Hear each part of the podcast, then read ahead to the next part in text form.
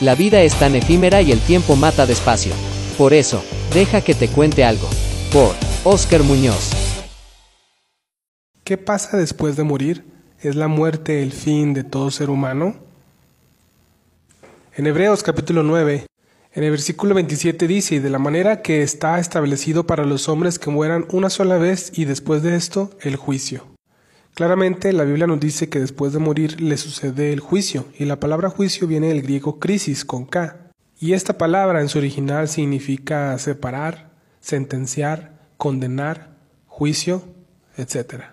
Esto implica pues que todo ser humano va a estar delante de Dios para rendirle cuentas y bueno, serán juzgados según el estándar de Dios y no según nos comparemos con otras personas pues tendemos a considerarnos buenos comparándonos a otras personas y lo que han hecho. El estándar al que me refiero es la ley de Dios, sus mandamientos. La muerte en la Biblia no significa dejar de existir, sino que nos habla de una separación. Hay algunos que comentan que Dios destruirá al impío y con eso dejará de existir. Sin embargo, si esto fuera así, vamos a leer Apocalipsis capítulo 20, a partir del verso 13 que dice, y el mar entregó a los muertos que había en él, y la muerte y el Hades entregaron a los muertos que había en ellos, y fueron juzgados cada uno según sus obras, y la muerte y el Hades fueron lanzados al lago de fuego. Esta es la muerte segunda. Y en el versículo 15 continúa, y el que no se halló inscrito en el libro de la vida fue lanzado al lago de fuego, la muerte segunda.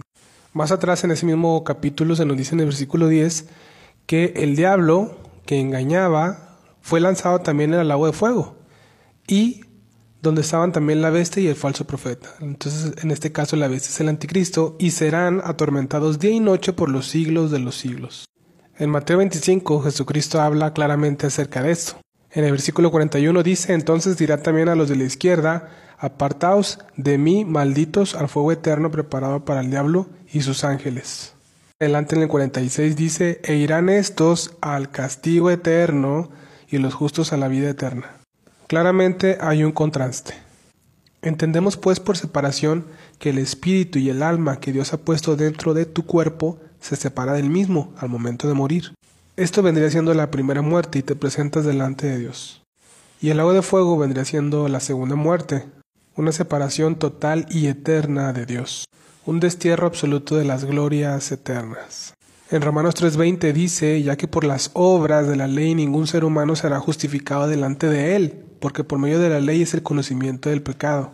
Esto quiere decir que aunque existe un estándar de Dios, nadie puede cumplirlo. El propósito de Dios para esto era demostrarnos nuestra incapacidad y buscar urgentemente un Salvador. La justicia de Dios por medio de la fe en Jesucristo para todos los que creen en Él.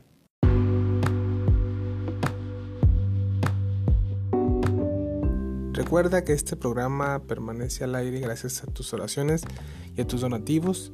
Puedes visitar nuestro canal en YouTube, deja que te cuente algo al igual que en Facebook y en TikTok.